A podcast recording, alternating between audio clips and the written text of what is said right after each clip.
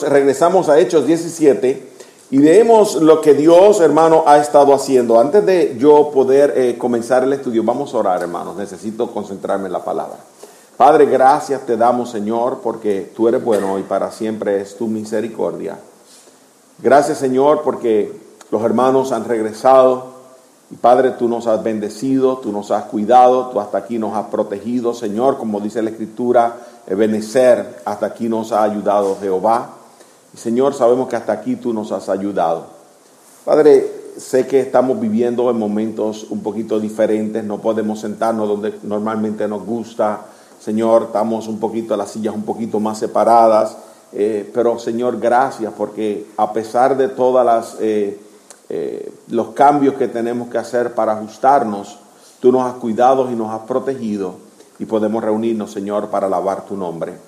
En esta mañana, Padre, mientras regresamos a tu palabra, yo te ruego, Señor, que tú nos hables, que tú nos dirijas, que tú nos enseñes algo de quién eres tú y que, Padre Celestial, Señor, podamos entender lo que tu palabra nos dice. Señor, quizás este sea uno de los mensajes más cruciales en el texto.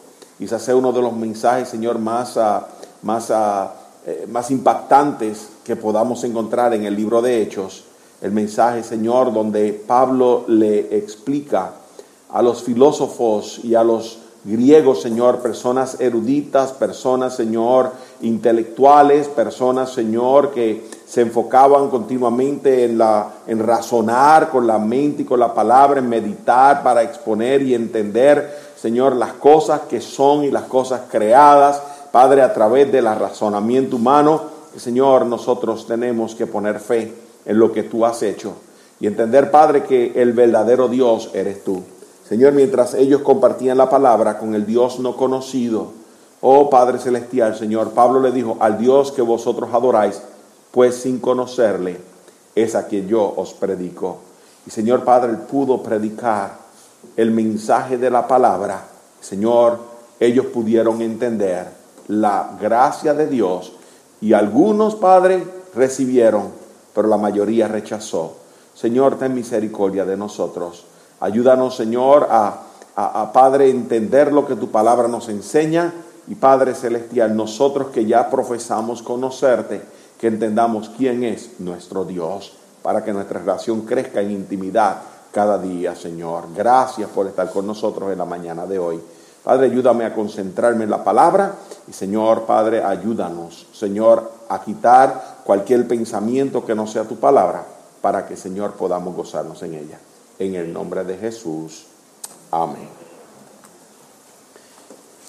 El texto de hoy, hermanos, nos trae a uno de los pasajes más interesantes que podemos encontrar en el libro de Hechos. Obviamente el párrafo, el párrafo que leemos, que vamos a estar estudiando en el versículo 16 hasta el final del capítulo, el versículo 34, es el encuentro de Pedro con los filósofos, con aquellas personas que eh, se dedicaban a tratar de razonar por el entendimiento humano, a tratar de, razonar lo que sucedía o tratar de entender las cosas creadas a través de lo que, de, la explicación o de, del razonamiento humano. Es interesante porque esto sucede en Atenas. Ahora, Atenas Atenas había ya vivido su época de oro por lo menos 500 años antes de que Pablo llegara a ella a predicar la palabra. La ciudad de Atenas había sido eh, madre, por, no, por, el mejor eh, eh, manera de expresarlo, de los mejores filósofos o de las mejores personas o educadas en aquellos tiempos que nosotros todavía conocemos y muchos de personas estudian el día de hoy. Usted va a encontrar que Atenas eh, fue el centro, que era el centro eh, de cultura y de educación griega. Va a encontrar, hermanos, ahí a grandes hombres y grandes filósofos como Platón. Platón fundó una academia en el, eh, que le llamó el Jardín en, en, la ciudad de Atenas y ahí fue que fue educado Sócrates, perdón, este, Aristóteles, Platón, Aristóteles. Y Aristóteles eh, comenzó también su propia... Estoy ahora perdido. Yo tengo aquí escrito Sócrates y creo que Sócrates, ok. Eh, eh, era el estudiante de Platón y hermano fue educado y fue, comenzó su propia escuela de pensamiento. Es interesante porque en Atenas encontramos a personas como Protágoras, Hipias y Georgia discutiendo y disertando acerca de temas de política.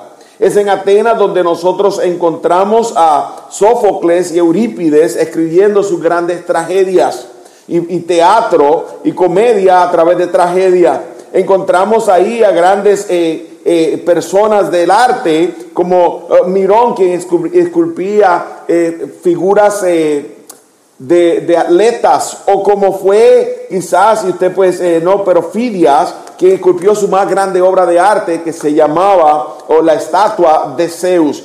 Ahora, el párrafo que vamos a ver hoy es un despliegue, un despliegue apologético, y cuando hablo de apologética, para que usted no se asuste, la palabra apologética es estudiar con argumentos bíblicos o explicar con argumentos bíblicos eh, de una manera lógica lo que la palabra de Dios enseña. Eh, el, más grande apologético que, apologeta que yo he encontrado en nuestros días, lamentablemente partió para estar con el Señor este año, se llamaba Rabbi Zachariah. Y puede ser un gran, gran, si usted ha escuchado o a Rabbi Zachariah, usted va a encontrar que era un excelente eh, apologeta, una persona que estoy hoy como turbado, ¿verdad? Como que me siente turbado en el pensamiento y en la expresión, pero era un grande apologeta. Así que, eh, hermanos, aquí encontramos a Pablo utilizando razonamiento. Ahora, ¿por qué Pablo está haciéndolo de la manera que lo hace? Tenemos que entender con quién Pablo era, quién era la audiencia de Pablo. Encontramos que la audiencia de Pablo eran los epicúreos y los estoicos. Pero para poder entender el mensaje de lo que la palabra de Dios está diciendo, déjenme brevemente explicarle quiénes eran los epicúreos y quiénes eran los estoicos. Los epicúreos era una escuela de pensamiento filosófico que creía en la existencia de muchos dioses, eran pluralistas. Y hermanos, en la medida que ellos, eh, eh, ellos creían en la existencia de muchos oh, dioses, ellos también creían en la existencia del cosmos, y hablo del cosmos, hablo del mundo creado, como un accidente. Es decir, no hubo un creador, fue un accidente, y en el accidente donde los átomos se reunieron, algo similar ¿no? a la teoría eh, del Big Bang, eh, eh, los átomos se reúnen, incluso esta reunión de átomos creó los dioses. Es decir, Dios no es un Dios infinito, Dios no es un Dios eterno. Dios fue creado por accidente cuando el cosmos fue creado. Pero es interesante porque ellos también creen que estos dioses no tienen ningún tipo de interferencia o ningún tipo de relación con la materia o con el hombre o el mundo creado. Ahora, Pablo va a debatir o a refutar su creencia en la medida que él presenta las verdades acerca de Dios. Es importante también que entendamos que los, eh, los epicúreos eh, eh, creían en que la, la buena vida en el mundo se alcanzaba a través del placer. Y lo que se puede alcanzar, el placer se puede alcanzar en esta vida evitando conflictos emocionales o compromisos profundos. Así que ellos dicen, no debemos tener compromisos y el, cristianismo es un compromiso con Dios. Nosotros vivimos comprometidos en hacer a Dios lo que Él nos pide, no para salvación, sino porque ya hemos sido salvos. Ahora es interesante, hay un libro que se llama La, la paradoja del epicurio. Y ahí se discute, eh, ellos razonan y utilizan una fracción o un argumento que le llaman el problema del mal. Y el problema del mal, es lo que ellos dicen. Ellos niegan la existencia de un Dios todopoderoso y dice, Dios quiere eliminar las cosas malas y no puede. O puede, pero no quiere. O no quiere ni puede, o ambos quiere y puede literalmente, hermanos, e-, es la manera en que piensan los filósofos. Escucha otra vez lo que dice. Dios quiere eliminar las cosas malas y no puede. O puede, pero no quiere. O no quiere ni puede, o ambos, quiere y puede. Así que hermano es la manera que ellos razonaban, solamente para que usted entienda cómo están razonando los filósofos. Es a lo que Pablo se va a enfrentar. Dice, si él quiere y no puede, entonces es débil. Y esto implica que no es Dios. Si puede, pero no quiere, entonces es rencoroso, lo que es igualmente extraño a la naturaleza de Dios. Si no puede ni quiere, es débil y rencoroso, y por lo tanto no es Dios. Y si Él quiere y no puede, ¿cuál es la única cosa apropiada para un Dios de donde vienen las cosas malas? ¿O por qué? No las elimina, las elimina. Es decir, ellos están negando la existencia de un Dios todopoderoso en la manera que están razonando las cosas que vemos. Y notamos, hermano, en el mundo de hoy que vemos un tipo de pensamiento similar. Dice, no, Dios no puede existir porque hay cosas malas en el mundo. Y si Dios existe, ¿por qué surgen tantas dificultades y por qué hay cosas, accidentes y por qué surgen los problemas y las tragedias y las guerras? Y es la manera que el mundo piensa el día de hoy. No es algo ajeno a lo que estamos viendo en el texto de la mañana de hoy. Y si usted conversaba con personas cuando sucedió el 911, decía, ¿por qué Dios permite el 911? Y si conversamos o miramos las dificultades que han sucedido en América, vas a encontrar personas que dicen, si Dios es real, ¿por qué Él permite lo que está pasando en nuestros días? Y no entiende que Dios lo permite porque nosotros los hombres somos pecadores. Y el problema no es que nosotros, Dios no quiere que el hombre perezca. El escritor dice, Él no quiere que nadie perezca. Él quiere que todos procedan al arrepentimiento. Pero el hombre rechaza a Dios en la medida que se envanece en sus razonamientos. En Romanos el capítulo 1 dice, procurando ser sabios, se hicieron necios. Y cambiaron la gloria del Dios incorruptible en semejanza de hombre corruptible. El problema no es Dios, el problema somos nosotros. Pero esos son los epicúreos. Vamos a pensar en los estoicos. Porque los estoicos tenían otro tipo de pensamiento. Ellos decían que existían dioses y que los dioses eh, eh, las cosas que sucedían era por la providencia de ellos y decían que el mundo eh, material encontraba la participación de los dioses a quienes ellos llamaban la palabra o el logos. Ahora es interesante, porque en la escritura encontramos que dice en el principio era el logos, era la palabra, era Dios. ¿Te acuerdas? El principio era el verbo y el verbo era con Dios y el verbo era Dios. La palabra que utilizan es logos. Así que es interesante porque dicen que el Logos quería tener participación con aquello que es material y nosotros somos identificados como materia. Ahora ellos argumentaban que todos los acontecimientos del mundo están determinados y que la libertad no puede consistir más que en la aceptación de nuestro propio destino. Es decir, tenemos un destino y nosotros somos libres cuando nosotros aceptamos lo que ya ha sido predeterminado para nuestro destino por los dioses. Y él dice, el cual estriba fundamentalmente en vivir conforme a la, naturaleza. Ellos creían en la práctica de cuatro virtudes cardinales, las cuales Platón estableció en un libro que él llamó, que escribió que se llamaba La República. Y decía que las cuatro virtudes cardinales del hombre deben ser la sabiduría, el coraje, la justicia y la templanza. Es interesante, hermanos, porque muchas de estas eh, virtudes las podemos encontrar en nuestra vida, en la escritura, cuando Dios dice que el Espíritu Santo de Dios opera en nosotros templanza, opera en nosotros valor de nuevo para predicar, opera en nosotros, hermanos, la sabiduría viene de Dios y Dios dice que vivamos conforme a la justicia de su palabra. Ahora, hermanos, es interesante porque cuando Pablo predica su sermón, él tiene el objetivo de establecer a aquellos que están existiendo, aquellos estoicos, epicúreos y personas que están allí, incluyendo los judíos, la verdad de quién es Dios.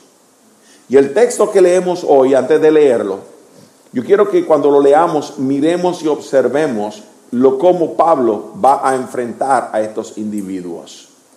Porque los va a enfrentar revelando tres tipos de verdades. Digo verdades porque las enumeré por, por, por, por ah, tema. Tú vas a encontrar en los primeros versículos, en los versículos 16 al 23 las verdades acerca del hombre. Pablo primero enfrenta al hombre con la verdad de quién es él. Lo segundo, o por lo menos en la manera que nosotros pensamos. Lo segundo que Pablo va a hacer es enumerar las verdades acerca de Dios. Y va a discutirles a ellos y les va a decir en los versículos 24 al 31 quién es Dios. Pero lo va a hacer argumentando o presentando los atributos de Dios que rebaten o refutan el pensamiento de los filósofos griegos con quienes él está hablando. Hermano, el mensaje es un poquito diferente, necesita concentrarse porque es un poquito, es, es, un poco, es profundo, necesita entenderlo. Y después de que Pablo hace eso, él culmina explicando las verdades acerca de Jesucristo. Porque nos dice que Dios se ha revelado y que Dios ha de juzgar al mundo a través de Jesucristo. Y vamos a ver la reacción del hombre en los versículos 32 al 34. Así que vamos a leer el texto y vamos a mirar cuál es la idea principal del texto de hoy. Nota lo que dice la escritura comenzando en el verso 16 de Hechos, el capítulo 17. Nos dice, mientras Pablo los esperaba en Atenas, su espíritu se enardecía viendo la ciudad entregada a la idolatría. Así que discutía en la sinagoga con los judíos y piadosos y en la plaza cada día con los que concurrían. Y algunos filósofos de los epicúreos y de los estoicos disputaban con él. Y unos decían, ¿qué querrá decir este palabrero? Y otros parece que es predicador de nuevos dioses, porque les predicaba el Evangelio de Jesús y de la resurrección. Y tomándole, le trajeron al aerópago, diciendo, ¿podemos saber qué es esta nueva enseñanza de que hablas? Pues traes a nuestros oídos cosas extrañas. Queremos pues saber qué quiere decir esto. Porque todos los atenienses y los extranjeros residentes allí en ninguna otra cosa se interesaban, sino en decir, oír algo nuevo. Entonces Pablo, puesto en pie, en medio del aerópago, dijo, varones atenienses, en todo observo que sois muy religiosos. Porque pasando y mirando vuestros santuarios, hallé también un altar en el cual estaba esta inscripción, al Dios no conocido al que vosotros adoráis pues sin conocerle, es a quien yo os anuncio. El Dios que hizo el mundo y todas las cosas que en él hay, siendo Señor del cielo y de la tierra, no habita en templos hechos por manos humanas, ni es honrado por manos de hombres como si necesitase de algo, pues Él es quien da a todos vida y aliento y todas las cosas.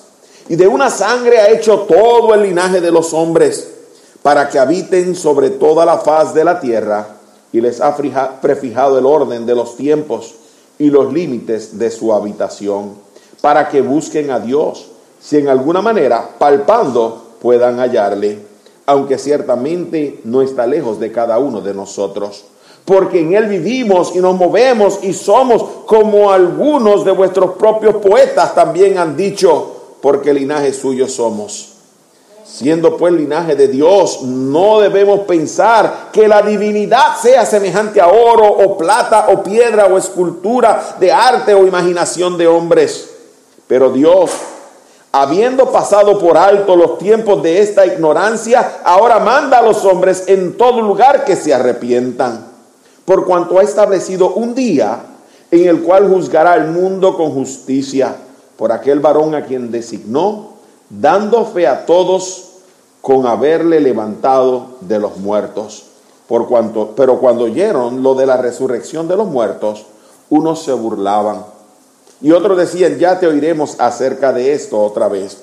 Y así Pablo salió de en medio de ellos, mas algunos creyeron, juntándose con él, entre los cuales estaba Dionisio el aeropagista, Vaguita, una mujer llamada Damaris, y otros con ellos. ¿Qué es la idea que encontramos en este párrafo? La idea principal del texto de la mañana es la siguiente. Dios revela al hombre su persona, la condición humana de pecado y la obra de Jesucristo para que el hombre le conozca. Dios quiere que el hombre sepa quién es Él. Lamentablemente, aunque Él se revela, pocos son los que lo encuentran. Y eso es lo que vemos aquí. A medida de paréntesis, Atenas, que es en Acaya, Grecia, no encuentra una iglesia, no se funda una iglesia local. La escritura nos dice que los primeros frutos de Acaya, la primera iglesia, fue en Corinto. Así que es importante que tengamos esta perspectiva. Fueron tan pocos los filósofos que creyeron, o las personas educadas que creyeron, que no hubo, no hubo suficientes creyentes para establecer una iglesia local. Ahora nota cómo comienza el texto. Nos dice que Pablo, mientras estaba esperando en Atenas, ¿quién esperaba a Pablo? A Lucas, que andaba con él, su compañero de misión, quien era Silas, y Timoteo, a quien habían recogido cuando comenzaron el segundo viaje misionero. Ellos habían quedado atrás, habían quedado eh, eh, ah, en, la ciudad anterior a ellas, en Tesalónica. Y nosotros leemos entonces que Pablo se había movido a Atenas porque había sido, eh, había peligros y él se movió a Atenas. Y ahora Pablo, mientras está así, dice que su espíritu se enardecía. Esa palabra enardecer significa estaba consumiéndose por dentro. Las emociones lo estaban haciendo arder en su corazón. Recuerda el corazón de Pablo. Pablo decía a griegos y a no griegos, a sabios y a no sabios, soy qué? Deudor. Pablo miraba su responsabilidad como una deuda que él tenía. Y nos dice aquí a nosotros claramente que su espíritu estaba consumiéndose por dentro cuando vio una ciudad entregada a idolatría. Y dice que iba a la, sinagoga, pero también dice que iba a las plazas. La palabra plaza es el ágora. El ágora es, hermanos, eh, el centro comercial. Así que Pablo está predicando no solamente a los judíos y los, las personas que tenían temor del Dios de Israel, sino que Pablo se levantó y fue al lugar público donde, siendo una ciudad predominantemente gentil griega, él estaba hablándoles a aquellos que se reunían ahí a discutir y a filosofar y a tratar de explicar las cosas y argumentar y desarrollar nuevos argumentos pero nota también que la escritura nos dice a nosotros que era una ciudad que era idólatra. Es decir, era una ciudad donde las personas iban y establecían cultos a una infinidad de dioses. Hermanos, había todo, templo, todo tipo de templos en el Acrópolis. Y si usted ha estudiado un poco de la historia de los griegos, usted va a encontrar que allá había un edificio precioso que se llamaba el Partenón. Y habían estatuas, infinidad de estatuas. En uno de los templos eh, eh, había sobre 32 estatuas alrededor del atrio. Y cada uno era la, representación de un dios a quien se adoraba. Había una cantidad de dioses en que ellos están adorando. Tanto que para no dejar de adorar a los dioses, levantaron un altar y pusieron la inscripción al Dios no conocido. Es decir, tiene que haber un Dios que a nosotros se nos escapó y que tenemos que también adorarlo. Y era la manera en que ellos pensaban. Recuerda, hay dos tipos de pensamiento, dos escuelas principales de pensamientos con las que Pablo está debatiendo. Los epicúreos y los, eh, eh, y los estoicos. Ahora, cuando él está argumentando, la escritura lo que nos dice a nosotros en el versículo eh, número, número 18 y algunos filósofos de los epicúreos y los de los estoicos disputaban con él. Esa palabra disputar significa conversar, tener una conversación donde yo te explico lo que yo creo y tú, yo, tú me explicas lo que yo creo. Y mi conversación o mi argumento quizás añada a tu argumento o refute a tu argumento o te diga a ti, no has considerado esta otra parte, esta otra cara de la moneda. No has considerado esto de esta manera. No sé si me estoy explicando. Y es lo que está sucediendo. Es la manera en que ellos están mirando las cosas. Así que en medio de esta discusión, en medio de esta, de esta eh, eh, eh, disputa o de esta discusión que era una discusión no de levantar motines, no acaloradas, Era una discusión donde la gente, pues, de una manera civilizada estaban discutiendo. Dice, ¿tendrá Pablo permiso del aerópago? El aerópago era la corte ateniense. Era el centro judicial y había un concilio que tenía incluso el poder de, estoy pensando extraditar, pero no extraditar, de exiliar a cualquier persona, sacarlo de la ciudad e incluso sentenciarlo a muerte. Así que hermanos, ahora lo traen a donde el concilio, porque para él poder enseñar y poder establecer un nuevo Dios en Atenas, conforme a la tradición y a la costumbre ateniense, Pablo tiene que tener permiso de este concilio. Y dice, ¿está Pablo teniendo permiso de este concilio? Vamos a ver qué piensan estas personas en el aerópago. Ahora, estas personas en el aerópago no eran cualquier persona. Eran personas de medios financieros para poder costear su, posición y su, y su condición y poder aportar a la economía de Atenas. Y eran personas que habían estudiado retórica, filosofía, habían estudiado, eran personas, eh, eran, eh, eh, en inglés le llaman scholars, no sé en español, eruditos, estudiosos. Eran personas que estaban completamente entrenadas y conocido, conocedoras de, de muchas cosas. Ahora, hermano, nota y quizás ahora mientras vayamos discutiéndolo, Pablo, recuerda, había sido instruido a los pies de Gamaliel. Y Pablo, para que podamos estar claros y poder entender sin perdernos, es tan conocedor y tan intelectual en la manera que es entrenado y enseñado, que él sabe lo que estas personas no solamente creen, no solamente lo que estas filosofías exponen, Pablo cita dos poetas, uno, de los, de los, uno de los epicúreos y uno de los estoicos, cuando él dice, como aún dicen sus poetas. Así que Pablo va a argumentar de una forma lógica y rebatir lo que ellos enseñan, pero para Pablo hacerlo, Pablo primero le va a exponer verdades acerca de ellos. Los va a confrontar a ellos con lo que ellos son y con lo que ellos creen, con lo que ellos practican para poder llegar a presentarles el Dios que ellos conocen. Y es importante porque la escritura nos dice, nota lo que dice acerca del hombre. Lo primero que dice es que era una ciudad idólatra en el verso 16. Y usted dice, pastor, ¿qué es idolatría? La idolatría se puede definir como el rendir culto a ídolos. Ahora, un ídolo obviamente es cualquier cosa que toma el lugar de Dios en nuestra vida del verdadero Dios en nuestra vida. Hermanos, lo que es interesante, si usted va al libro de primero de Samuel, el capítulo creo que 16 o 15, cuando Pablo, eh, perdón, cuando el Señor manda a Saúl a derrotar, a derribar o a deshacer a los amalecitas, cuando viene Samuel y se confronta con Saúl, le dice, como pecado de adivinación, obstinación y como ídolos, idolatría, es la, obstinación. ¿Qué es lo que está diciendo? La idolatría controla la vida del hombre. El ídolo controla la vida y las acciones de nosotros los hombres.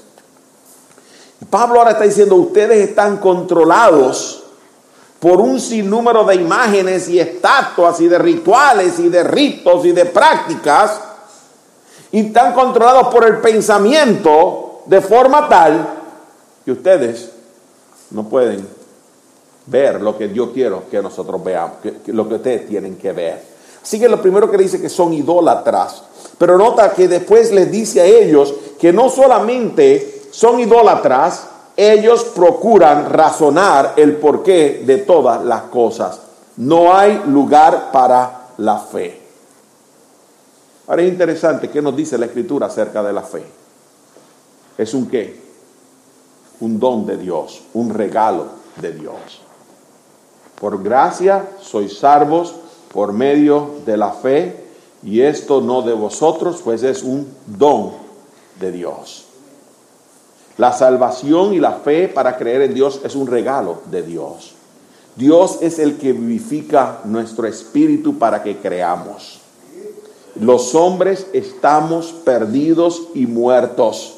Y aquello que está muerto necesita ser vivificado. y es vivificado por el poder de la palabra de Dios. ¿Recuerdan a Lázaro que estaba en la tumba? Lázaro estaba muerto. Y cuando van ahí, Marta y María dice, Señor, y dice, quita la piedra, dice, Señor, y es de ya, es de cuatro días. Dice, quita la piedra, la quitaron. Y él dice, Padre, yo siempre me yo sé que siempre me oyes, pero para que todos crean, ¿quién eres tú? Dijo en alta voz, Lázaro, levántate. Hermano, la palabra de Dios tiene poder para vivificar aquello que está muerto. Y Lázaro fue vivificado. Y estos hombres no entienden, están tratando de razonar. Y no pueden ser vivificados porque tienen que entender la palabra de Dios. Ahora es interesante que cuando Pablo comienza a predicarles, dice que los, hay una aseveración.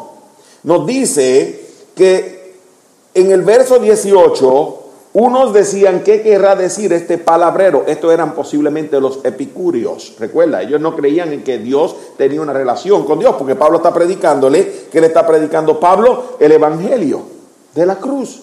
El Evangelio y la resurrección, nos dice el verso 18. Sé qué querrá decir este palabrero. Esa palabra significa una persona que está utilizando los dichos de otros para adelantar su agenda. Pablo está posiblemente basando el mensaje del Evangelio en Isaías 45. Es interesante porque esto es lo que dice Isaías 45. Voy a comenzar a leer en el verso 18. Porque así dijo Jehová, que creó los cielos.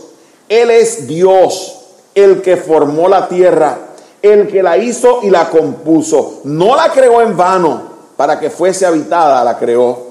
Yo soy Jehová y no hay otro. No hablé en secreto en lugar oscuro de la tierra. No dije a la descendencia de Jacob, en vano me buscáis.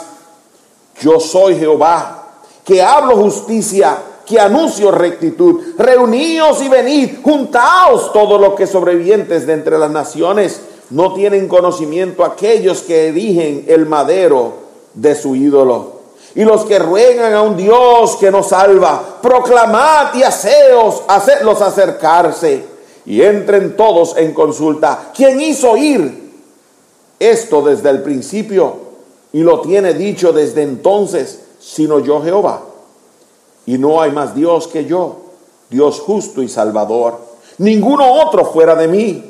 Mirad a mí y sed salvos todos los términos de la tierra, porque yo soy Dios y no hay más. Por mí mismo hice juramento, de mi boca salió palabra en justicia y no será revocada. Que a mí se doblará toda rodilla y se juntará y se jurará toda lengua. Y se dirá de mí, ciertamente en Jehová está la justicia y la fuerza. A él vendrán y todos los que contra él se enardecen serán avergonzados. En Jehová será justificada y se gloriará toda la descendencia de Israel. Pablo está predicando que Dios eh, eh, eh, quiere tener una relación con el hombre. Y Pablo está predicando que Dios es el hacedor, que es el verdadero Dios, que no son ídolos. Y ellos ahora dicen, ¿qué le pasa? Este palabrero está formando su argumento basado en lo que otra persona dijo. Recuerda, ellos están rechazando la, que Dios quiere tener una relación con la, con la materia, con el hombre. Y los estoicos posiblemente decían, no, es que él es un predicador de nuevos dioses. Recuerda, los estoicos sí creían que los dioses querían tener una relación con Dios. Así que lo llevan al aerópago y en el aerópago nos hace una aseveración más y nos dice que los atenienses y los extranjeros residentes allí en ninguna otra cosa se interesaban sino en decir, en oír algo nuevo. Así que, ¿qué nos dice esto? El hombre disfruta siempre de la innovación. Nosotros usamos un refrán en nuestros días. Eh, y dice, eh, eh, como das the last coke, esto es, el, color, de, the flavor of the month, el sabor del mes. ¿Usted entiende lo que quiero decir, verdad que sí? El sabor del mes. Y usted dice, eso no existe en nuestros tiempos, ¿no? ¿Y por qué el sabor del mes?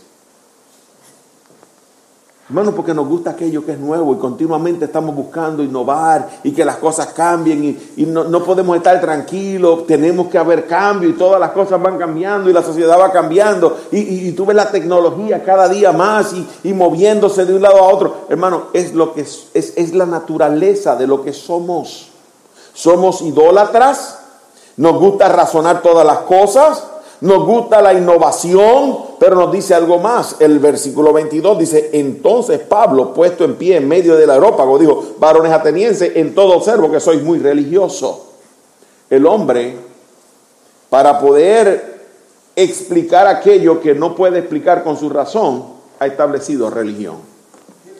Y la religión es una adoración a un Dios de una manera informal, de una manera impersonal, porque no podemos tener una relación con ese Dios y no podemos explicar algunas cosas. Hermano, Dios no nos ha llamado a nosotros a ser religiosos. Dios no nos ha llamado a religión, Dios nos ha llamado a relación. Él quiere tener una relación personal, individual con nosotros. Y por eso es que Él se revela a través de Cristo porque los cielos cuentan la gloria de Dios. El firmamento anuncia la obra de sus manos. Y podemos saber que existe un Dios. Pero al no poder conocer este Dios, buscamos religión. Pero la Escritura nos dice, Dios en estos posteriores tiempos nos ha hablado a nosotros por el Hijo. ¿Y por qué nos habló con el por el Hijo? Para que podamos establecer con Él una relación, ser reconciliados a Dios, restablecer, restaurado en una relación personal con Él. Así que el hombre le gusta la innovación, pero inventó la religión. Y el versículo 23 nos dice, porque pasando y mirando vuestros santuarios, hallé también un altar en el cual estaba esta inscripción, al Dios no conocido, al que vosotros adoráis pues sin conocerles, a quien yo os anuncio. Es interesante porque nos dice a nosotros, ustedes le adoran sin conocerle, pero yo le anuncio, Dios quiere tener una relación con el hombre. Podemos tener un encuentro y conocer a un Dios que se ha revelado a nosotros. Ahora es interesante porque, acuérdate, llevaron a Pablo al aerópago, ¿para qué? Para que el aerópago juzgue si él puede predicar o no puede predicar. Si él puede enseñar una nueva deidad, una nueva deidad. Y Pablo lo que está diciendo es, yo no estoy anunciando a ningún otro Dios que ustedes ya no adoran. Yo lo que estoy es dándole a conocer quién es el Dios que ustedes adoran sin conocerle. Así que él se valió de lo que ya ellos hacían para decir, yo no estoy introduciendo nada nuevo a ustedes. Yo lo que estoy es revelándoles a ustedes o identificando aquella persona que ustedes adoran y no conocen, para que le conozcan. Qué inteligente Pablo. Nota que el Espíritu Santo está usando a este hombre de una manera poderosa, de una manera ingenuosa. Eso es apologética. Utilizar sus argumentos para enseñar o presentar la verdadera fe en Dios, en la persona de Cristo. Y ahora comienza Pablo entonces a presentar las verdades acerca de Dios. Y nota lo que Pablo dice de Dios, porque es interesante la manera que lo hace y en el orden que lo hace. Lo primero que le dice es, el Dios que hizo el mundo y todas las cosas que en él hay, siendo Señor del cielo y de la tierra, no habita en templos hechos por manos humanas. ¿Sabe lo que está diciendo? El Dios que hizo quien el cielo y la tierra. Qué interesante, cantamos una canción así, eh, con el poder de su palabra. ¿Recuerdan esta canción? El Dios solo. Hermanos, entendamos algo es lo que está diciendo, el Dios no conocido es un Dios todopoderoso y está rebatiendo el argumento de los epicúreos que dice que fue un accidente. Fue un accidente. No, no hubo un accidente en la formación de todas las cosas, del cosmos. Y para que eso fuese creado, entonces Dios tiene que ser antes y más grande que lo que creó. El creador siempre precede y siempre es más grande que aquello que es creado. Así que los dioses o el Dios es antes de la creación. No, no, no, no, no fue creado en el momento que el accidente creó el cosmos. Él es más grande, Él es todopoderoso. Así que Él está rebatiendo el argumento de ellos para que podamos entender. Parece interesante porque Él dice, el Dios utiliza un artículo definido. Los estoicos no tienen problema con artículo definido. ¿Por qué? Porque ellos creen en la existencia de un Dios. Y que este Dios quiere tener una relación con el hombre. Ellos creían eso, que Él se mezclaba, interfería en la relación con los hombres. Pero entonces llega el versículo 25 y le dice, y ni es honrado por manos de hombres como si necesitase de algo. Pues Él es quien da a todos vida y aliento y todas las cosas. Y de una sangre ha hecho todo el linaje de los hombres. Déjame detenerme el verso 25. Porque ahora eh, hay varios argumentos aquí que tenemos que mirar. De el todo poder se mueve a la soberanía de Dios.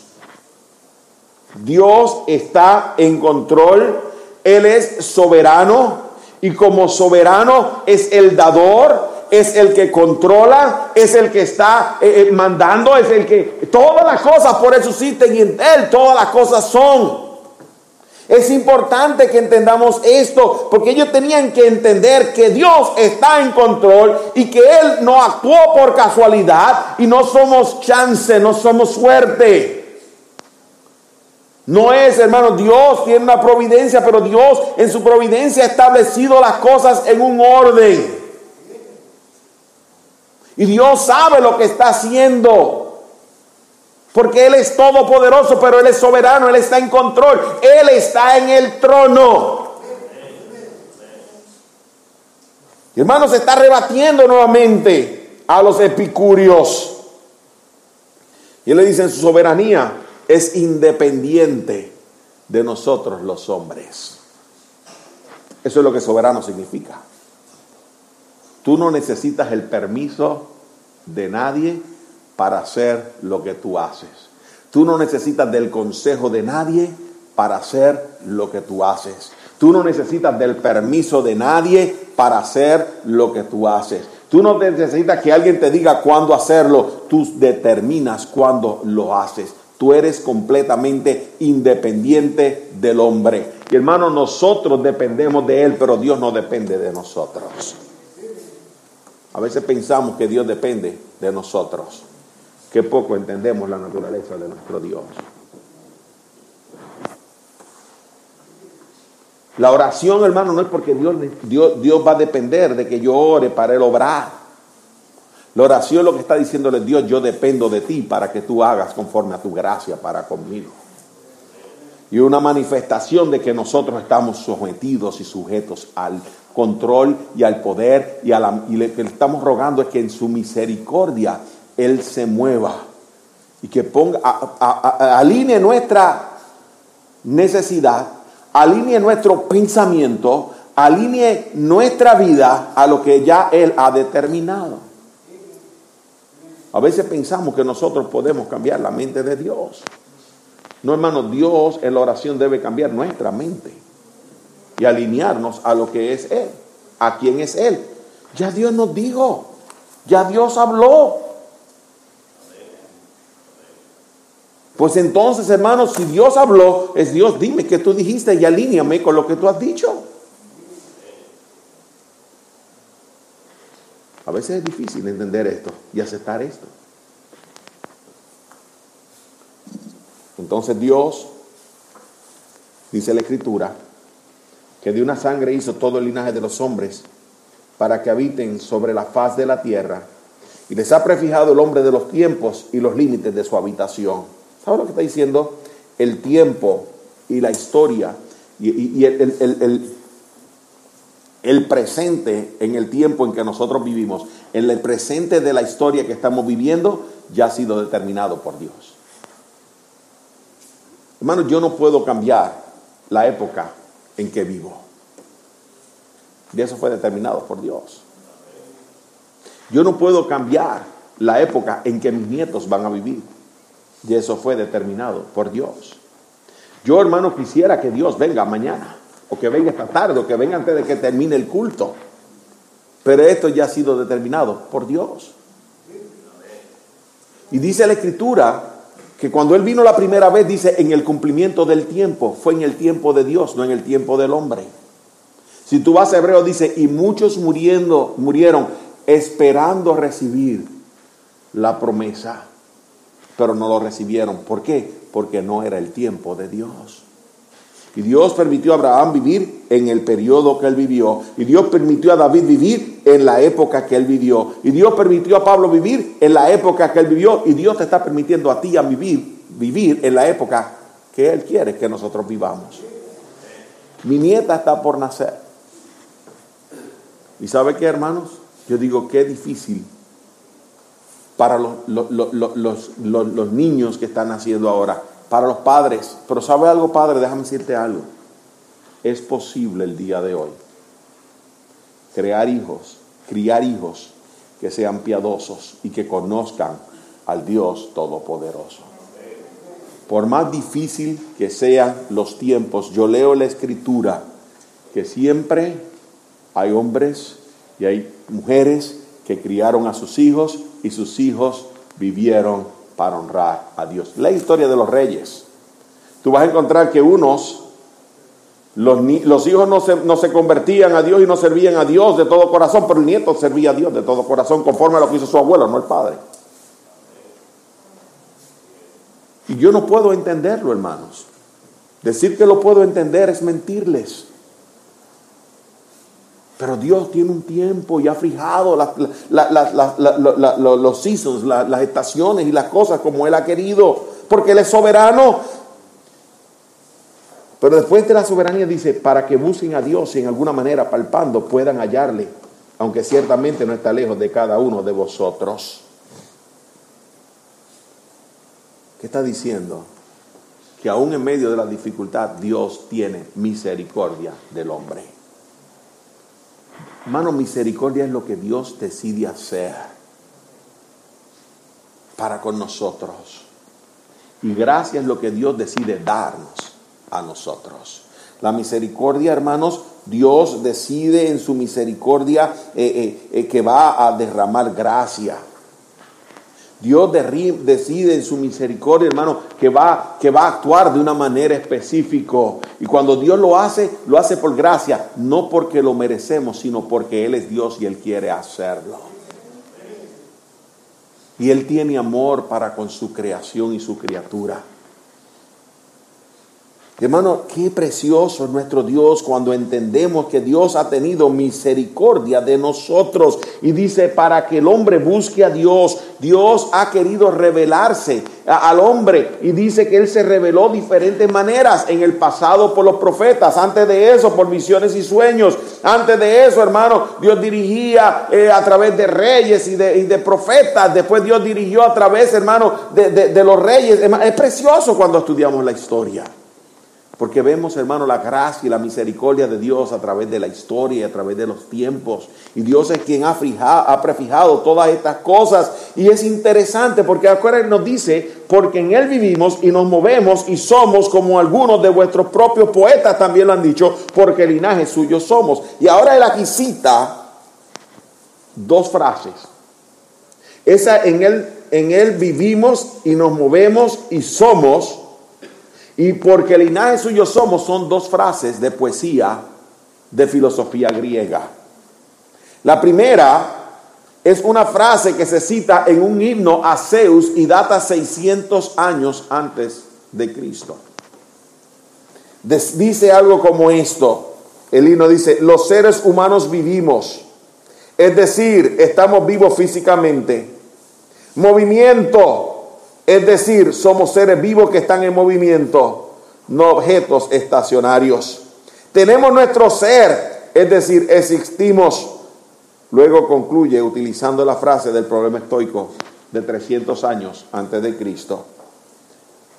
Porque el linaje del suyo somos, y si lo fuéramos a traducir de griego, dice, somos, nosotros somos su linaje. Hermano, lo que está diciendo es de un hombre que Dios creó la humanidad. vino. Hermano, todos terrenalmente somos hijos de Adán. Y la naturaleza de Adán hemos adquirido. Ha sido pasada. Y somos pecadores. Pero ahora podemos tener y experimentar nueva vida en la persona de Cristo. Y nos dice, linaje, pues siendo pues linaje de Dios, no debemos pensar que la divinidad sea semejante a oro o plata o piedra, escultura de arte y de imaginación de hombres. Ahora habla de la santidad de Dios. Por cuanto somos linaje de Dios, y es un ser vivo. No una imagen de fundición, no un ídolo. Es lo que está diciendo es, ustedes están adorando ídolos falsos, ídolos que no viven. Esto va contrario al carácter de Dios. Si somos su linaje, porque estamos adorando objetos que no son dioses? Pero Dios, habiendo pasado por alto los tiempos de esta ignorancia, lo hacemos por ignorancia. Ahora manda a todos los hombres en todo lugar que se arrepientan. Y aquí lo que está diciendo es cuál es el mandato de Dios. Dios quiere que nos arrepintamos. ¿Sabe por qué? Porque Él es justo. Su santidad demanda justicia.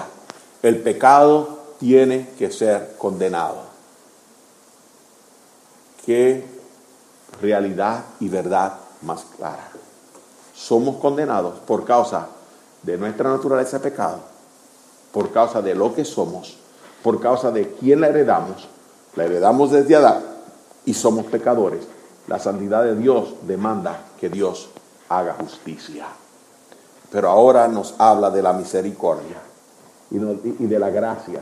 Y nos dice, dice, pero cuando eh, dice, ah, por cuanto ha establecido un día en el cual juzgará al mundo con justicia por aquel varón a quien designó, dando fe a todos de haberle levantado de los muertos. Y dice, la justicia de Dios se encuentra en Cristo. Tú y yo somos hechos la justicia de Dios en la muerte de Cristo. Hermanos, escúchame. La muerte nos libra de la justicia. Pero ¿sabe lo que dice precioso? Dice, por cuanto le levantó a los muertos, la resurrección nos vivifica. La muerte nos libra de una condenación eterna. Su sangre limpió nuestros pecados. Pero su resurrección nos garantiza que tenemos nueva vida. Y dice ahora la escritura, que Él se enfocó en Cristo para revelar las verdades de Él. Pero es interesante porque en su libro, déjeme, déjeme leer esto, en su más reciente libro, Rebecca McLaughlin escribe lo siguiente. Al, escribir, al describir la, la congruencia que entre la ciencia y su fe cristiana, el físico ganador del premio Nobel William Phillips, esto es lo que dice este hombre que ganó el premio Nobel, William Phillips, dice, Veo un universo ordenado y hermoso en el que casi todos los fenómenos físicos pueden ser entendidos a partir de unas simples ecuaciones matemáticas. Veo un universo que, habiendo sido construido de manera ligeramente diferente, nunca habría dado a luz a estrellas y planetas, y nunca menos a bacterias y personas. Y hay una buena razón científica por la que el universo no debería haber sido diferente. Muchos buenos científicos han llegado a la conclusión de, que estas, de estas observaciones, que un Dios inteligente debe haber elegido crear el universo con propiedades tan hermosas, simples y que dan vida. Muchos y otros científicos igualmente buenos son, sin embargo, ateos. Ambas conclusiones son posiciones de fe. El que rechaza decide creer en la casualidad. El que cree entiende que hay un Dios todopoderoso, soberano, santo, justo, todopoderoso, que en Cristo se revela para que nosotros podamos tener perdón y ser reconciliados a Él. Y de ahí se mueve entonces a las verdades de Cristo ¿Y qué nos dice de Cristo? Que Él pagó el precio del pecado en la cruz del Calvario. ¿Qué más nos dice de Cristo? Que su obra de resurrección garantiza nuestra vida. ¿Qué nos dice de Cristo? Que va a haber condenación y que Él es el juez. Y lo que califica al juez es que Él vive y que se levantó de los muertos.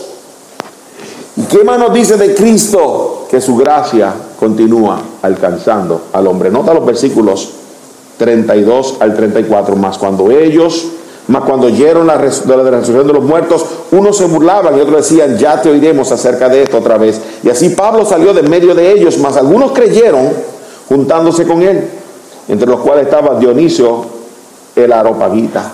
Así que había un hombre del aerópago que siguió a Cristo, que creyó el mensaje de Pablo.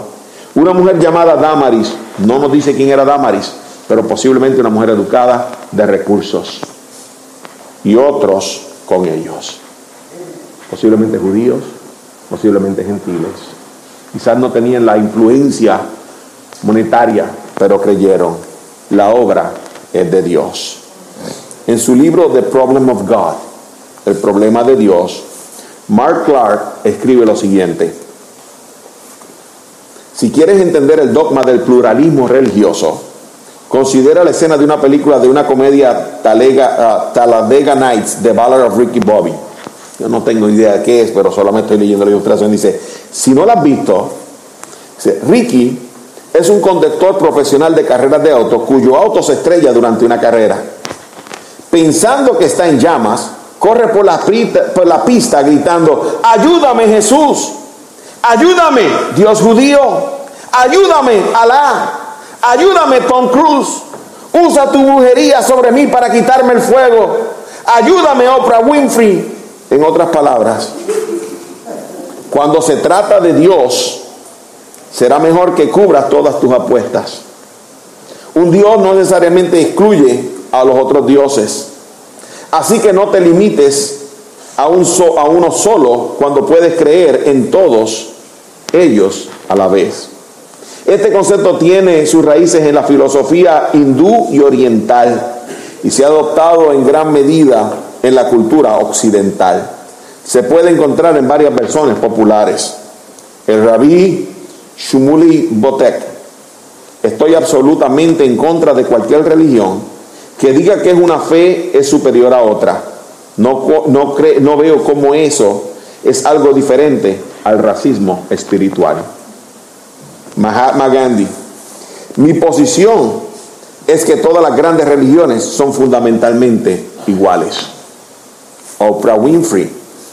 Uno de los mayores errores que cometen los humanos es creer que hay, que solo hay una manera, eh, perdón, es creer que solo hay una manera. En realidad, hay muchos caminos diversos que conducen a Dios. Qué tontería.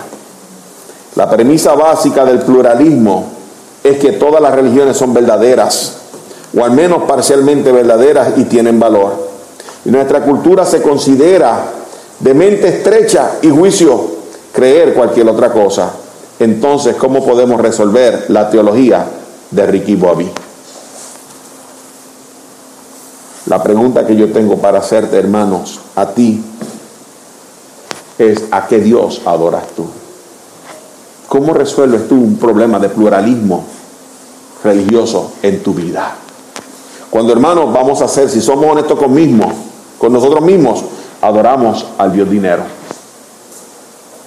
Adoramos al Dios, al Dios fama, o al Dios poder, o al Dios prestigio, o al Dios placer, o al Dios educación, o al Dios hijos, o al Dios deportes.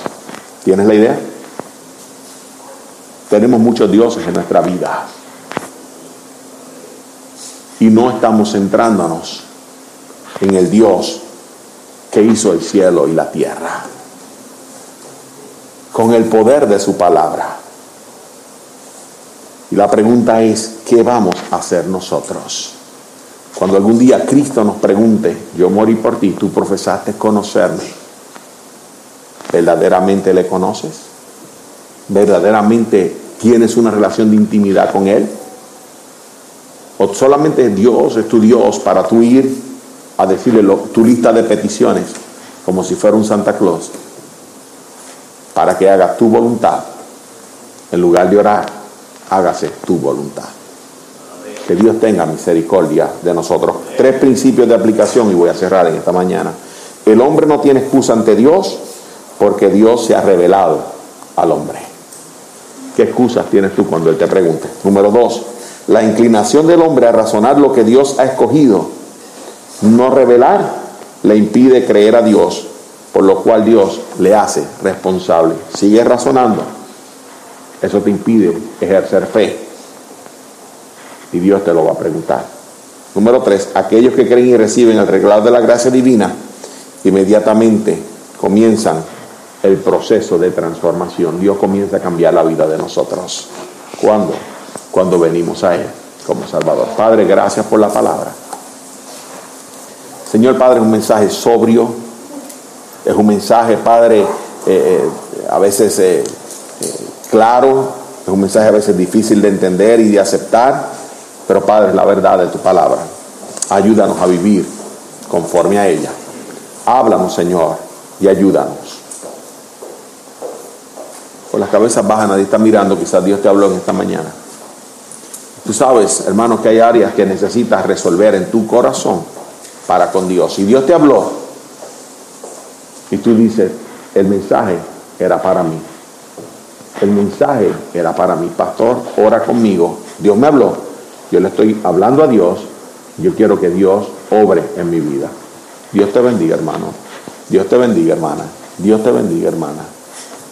Alguien más, pastor, ora conmigo. Si Dios te bendiga, Dios te bendiga. Dios te bendiga. Que Dios nos ayude, hermanos. Que Dios le bendiga. Habla con Dios ahí. Y vamos a orar en esta mañana. Padre, gracias por hablarnos. Gracias por tu misericordia. Gracias por tu verdad. En tus manos nos encomendamos. Padre, mira aquellos que, Padre, a quienes tú les has hablado, claramente has hablado. Padre, que no te desechemos Mira, la escritura dice, mirad que no desechéis al que habla. Ayúdanos a no desecharte, sino Padre Celestial, que te miremos, porque horrenda cosa es caer en las manos del Dios vivo. Nos encomendamos a tu gracia en el nombre de Jesús. Amén.